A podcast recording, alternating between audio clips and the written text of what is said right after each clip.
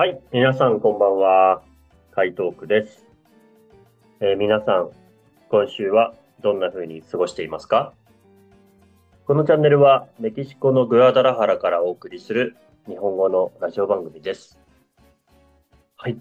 今週もやってまいりましたね。毎週木曜日の配信は僕一人で録音しています。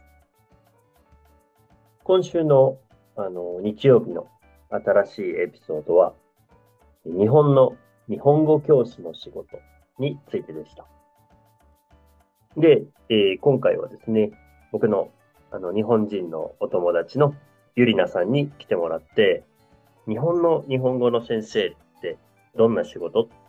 ということで、いろいろとお話をお聞きしました。あの、まあ、僕も日本の日本語学校で働いていたことがあるので、ちょっとまあ、自分も知ってることあるだろうなって思ってたんですけど、結構知らないことの方が多くて、でそれがすごい新鮮で面白かったですね。で特に、あの、日本で日本語を勉強している留学生の皆さんっていうのは、いろんな国から来るんですよ。まあ、例えば中国とか、タイとかベトナム、そういう日本から近い国もあれば、まあ、もちろんアメリカとか、ヨーロッパの国とか、ね、えー、南米とか、そういうところから来る学生さんもいることですね。で、そういう人が同じ日本語学校で勉強していると、まあ、最初はね、日本語が話せないので、お互いのコミュニケーションがなかなか難しいという話があって、だからなかなかこう、会話が生まれていかない。その学生同士でコミュニケーションが生まれていかない中、こう少しずつ少しずつ生活に慣れていき、日本のね、日本語を勉強する環境にも慣れていき、次第にこう、挨拶ができるようになって、で、お話ができるようになるっていうプロセスを目の当たりにしてきた。目の前で見てきたっていうことを、あの、ゆりなさんが教えてくれて、僕はそれを聞いて、お、すごい、なんか、外国語が上手になるためには、まあ、話してください、話してくださいって、よくね、先生と呼ばれる人たちは言うんですけど、でもそんなに簡単じゃないんですよ。ね。特に日本で日本語を勉強している学生さんにとってみれば、それは相当大変なことで、でその中、こう、やっといろんなことを勉強して、自分の言いたいことが言えるようになって、クラスメートとコミュニケーションが取れる。なんかそういう習慣をね、見れるって、そういう仕事って素晴らしいなって、なんか僕は思いました。はい。まあ、とはいえね、あの、本当に本当に、えーゆりなさん、どうもありがとうございました。さて、僕の一週間はと言いますと、え実はですね、え今週から僕の日本人のお友達が一緒に住むことになりまして、えー何曜日だったかな？あ月曜日ですね。えー月曜日から、えー二人で、え ーここに暮らしています。うん。で、まあ、もともとね、一緒にグアダラハラには住んでいたんですけど、で、まあ、ちょっと事情があって、えー住んでいたうちから、もう出ないといけないのでっていうところで、じゃあちょっと、あの、一緒に住もうという話になりまして、はい、今日からね、あ、違うわ、えー月曜日から一緒に住んでいます。で、まあ僕、メキシコに来て、一人暮らしをもう3年ぐらいかな、ずっとやっていたので、久しぶりにこうちょっと新鮮で、はい。あのね、なんか誰かがいると、やっぱ明るくなりますよね。賑やかになるっていう。仕事が終わった後で、お酒でも飲みながら、あの、ね、なんかお話もできる。うん、そういうお話の相手がね、できる。あの、そういうお話ができる人が一人、えー来てくれまして、え僕は今週から二人暮らしを始めました。まあそんな感じで僕は一週間を過ごしています。皆さんの一週間はどうでしょうか？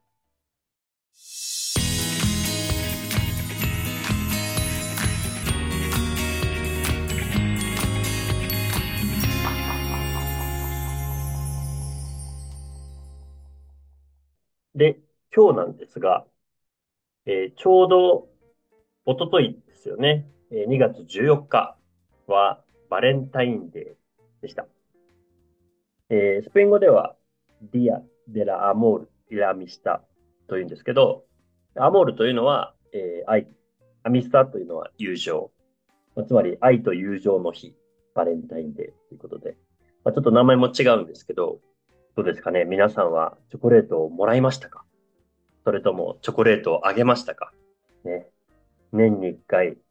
こう、日本ではよく女の人が好きな男の人に愛を告白する日なんというふうに言われますが、はい、皆さんはどうでしたでしょうか？はい。ということで、今日はですね、せっかく、あの、ちょうどバレンタインデーがあったので、えバレンタインデーの歴史について少し話をしたいなと思います。はい。えー、バレンタインデーの、まあ、起源。まあ、起源というのは、その始まりですね。うん。バレンタインデーの始まりは、今からすごい昔、もう2000年ぐらい前になるんですけど、えー、イタリアのローマが始まりと言われています。で、当時、まあ、イタリアはローマ帝国なんていうふうに言われていたんですけど、いろんな国とこう戦争をしていました。で、戦争をして、戦争に勝つことで自分の国を大きくしていった。そういう時代があるんですね。その時代にバレンティノとかバレンチノっていう男がいました。で、これ、この男の名前がそのままバレンタインという言葉につながっているんですけど、この人ね、えー、このローマの国では、戦争にはこうたくさんの男の人が必要なんですよ。要は、こうね、戦争に行くために、たくさん人が、たくさん男の人がいれば、それだけ勝つ可能性が高くなるので、たくさん男の人が必要。で、あの、当時のね、ローマ皇帝その国のまあ王様ですよね。ローマ皇帝が考えていたことは、その男の人がね、もし女の人と出会って、家族ができて、子供ができたりとかすると、うん、戦争に行きたがらないんじゃないかなって考えてたみたいなんですね。そうすると、あ、もしかしたら戦争に勝てないかもしれない。という理由で、男が女の人と結婚することを禁止していました。結婚しちゃダメって。そんな中で、このバレンティノ、バレンティノさんっていう人は、それとは反対の考えを持ったんですね。つまり、男も好きな女の人と結婚して子供を作るべきだ。そういうふうに考えていました。ですから、戦争に行く男の人たちの中で、バレンティノさんにね、相談に来るわけですよ。ね、バレンティノさんすいませんって。実は彼女ができまして、いや、好きな人ができまして、結婚したいと思ってるんです。って言われるんですって。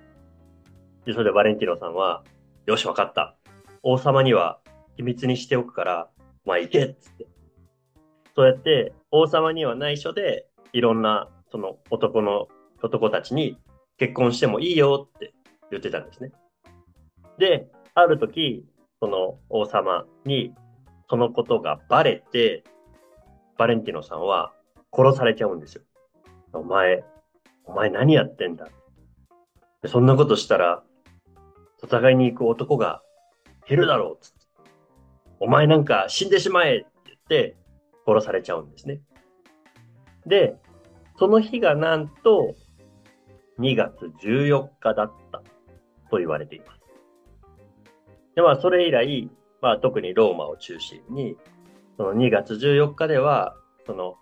愛と平和のために戦ったバレンティノさんを忍んで、みんなでこうお祝いをする。ね、愛と平和について、やっぱり考えなきゃいけない日だなっていうことになったみたいですね。それがバレンタインデーの始まりと言われています。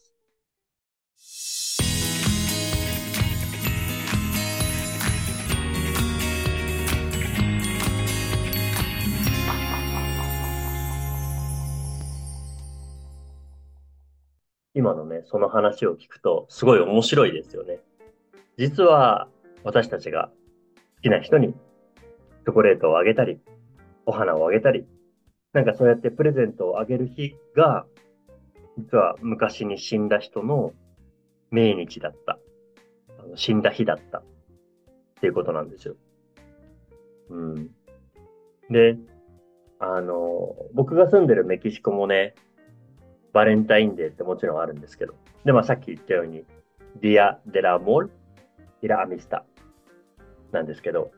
なんかこう、恋人が欲しい女の人が誰かに何かをあげるとか、まあ男の人もそうですけど、そういうこう、彼氏彼女にしたい、恋人になりたい人たちだけの日じゃなくて、こう、なんか普段お世話になってる人とか、まあ仲がいい友達とか、お世話になってる先生とか、そういう人にも何かプレゼントをあげるみたいなんですね。だから、きっと、ラミスタ、友情っていう言葉が入ってると思うんですけど、だからそのあたりがね、すごくこう、日本と違っていて、面白いなと思って。だから日本はなんかどっちかっていうと、こう、例えば会社にいる人だったら、女の人が、その本当は好きじゃないけど、なんか一応こう、みんながチョコがもらえるようにあげる義理チョコとかありますよね。友達だったら友チョコとか、そんなのがあったりするんですけど、こっちの人はやっぱり本当が自分にそう思ってる人にあげるっていう習慣があるみたいで、すごくだから見ていて微笑ましいなというか、あ国が変わるとバレンタインデーの過ごし方もすごく変わるんだなと思って。うん。面白かったですね。で、ちなみに僕は、あの、何ももらってないんですけど、今年はね。あの、ですが、えー、火曜日に、ちょうどね、学校で仕事だったので、火曜日学校へ行ってきたんですけど、ある、まあ、男の子の学生から、あの、トップをもらいました。先生、ハッピーバレンタインって言われて、あ、ありがとう。うん。まあ、あの別に僕は、あの、ゲイとか、そういうのじゃないんですけど、あの、あ、なんか、いいな、微笑ましいなと思って、うん、ありがたく、えー、もらいまして、もうその日のうちに食べちゃいました。